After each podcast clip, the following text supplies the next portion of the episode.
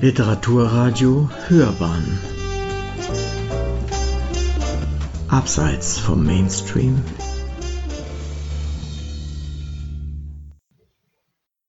Mit den Stimmen der oppositionellen SPD nimmt der Reichstag das Ermächtigungsgesetz zur Behebung der Not von Volk und Reich an.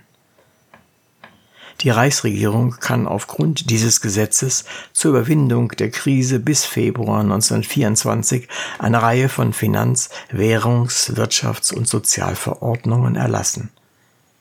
Das gilt vor allem für die Verordnung über die Arbeitszeit, die den Acht-Stunden-Tag als gesetzliche Regelarbeitszeit zwar anerkennt, aber durch zahlreiche Ausnahmeregelungen de facto zur Ausnahme erklärt. Die Arbeitszeit in Schwerindustrie und Bergbau wird erheblich verlängert, durchschnittlich auf neun bis zehn Stunden. Der Reichsrat befürwortet gegen die Stimmen Bayerns den größtmöglichen Beamtenabbau in den Ländern und Gemeinden. Die Reichsregierung setzt die Arbeitszeit der Beamten auf mindestens 54 Wochenstunden fest.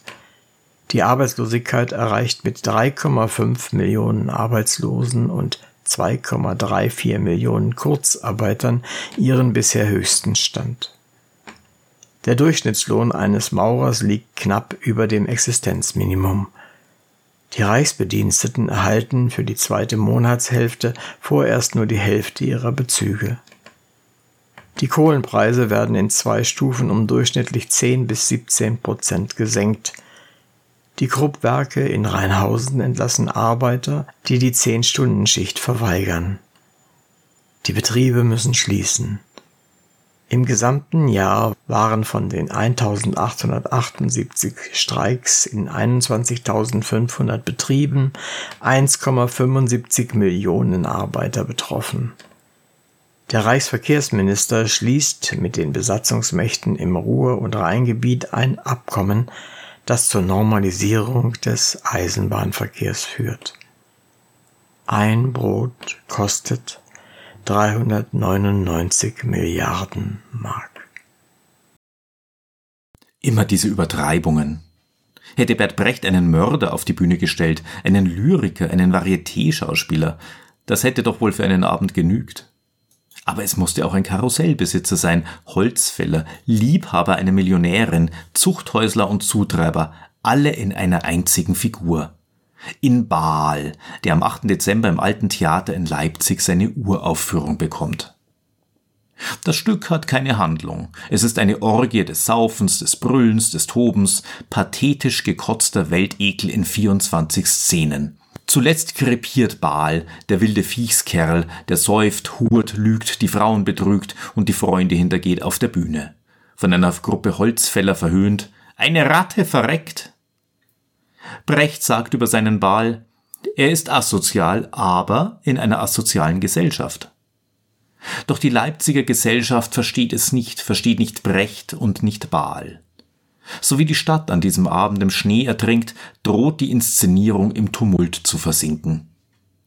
Der junge Schauspieler Rudolf Fernau steht auf der Bühne und beobachtet, wie sich der Theatersaal in einen Hexenkessel verwandelt, aus dem auch Bravos aufsteigen, aber vor allem Buß und wütendes Geschrei. Als am Ende Brecht selbst die Bühne betritt, fast ängstlich, an der Hand des Intendanten, kennen Jubel und Wut keine Grenzen. Die feindlichen Fraktionen drohen handgreiflich zu werden.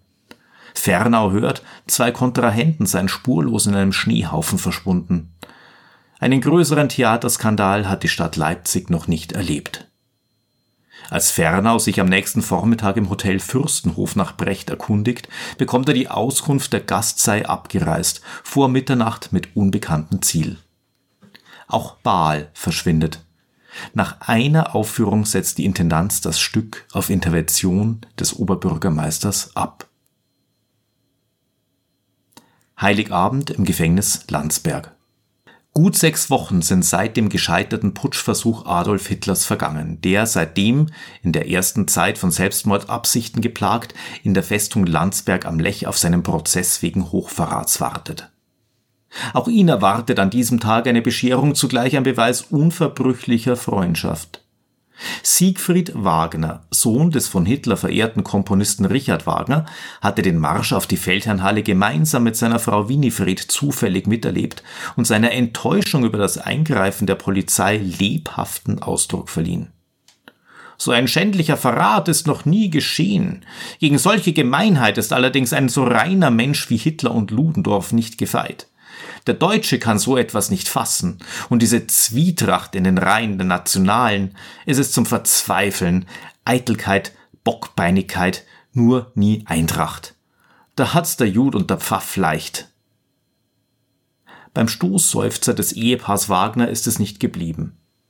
Anfang Dezember hatten die Wagners einen Antrag aus Bayreuth an die bayerische Staatsregierung mit unterschrieben, in dem die Entlassung Hitlers gefordert wurde.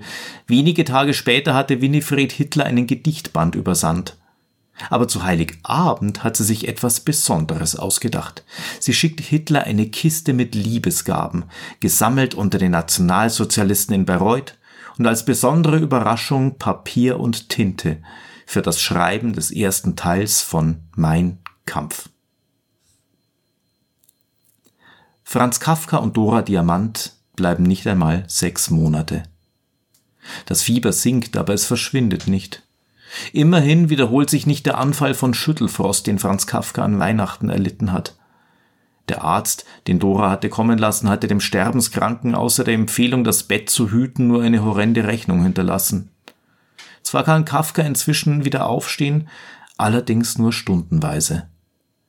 Der anhaltende starke Frost ist kaum zu ertragen, denn die Zentralheizung funktioniert unzureichend und so bleibt Kafka halbe Tage im Bett. Und fast täglich hat er jetzt erhöhte Temperatur. Auch sein Husten kehrt zurück, er quält nicht nur Kafka, sondern nachts auch dessen Vermieterin, die Wand an Wand mit ihm einzuschlafen versucht.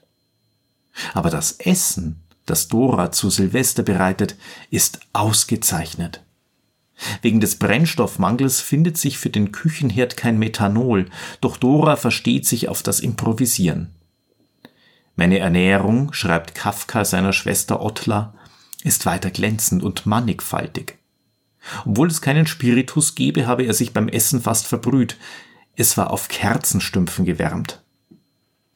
In wenigen Wochen muss Kafka Berlin verlassen. Sein Gesundheitszustand hat sich verschlechtert.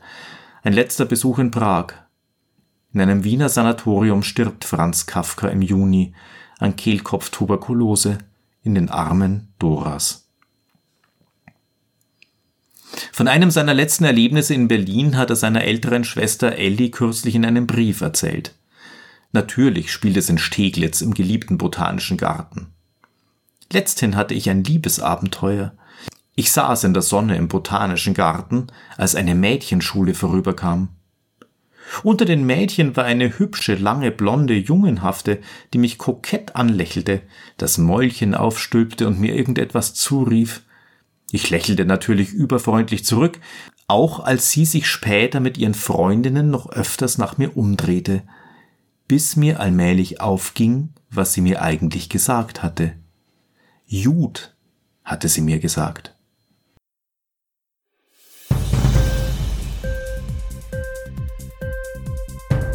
Dir die Sendung gefallen?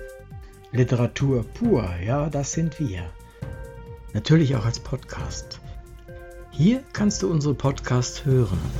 Anchor, Spotify, Apple Podcasts, iTunes, Google Podcasts, Radio.de und viele andere mehr.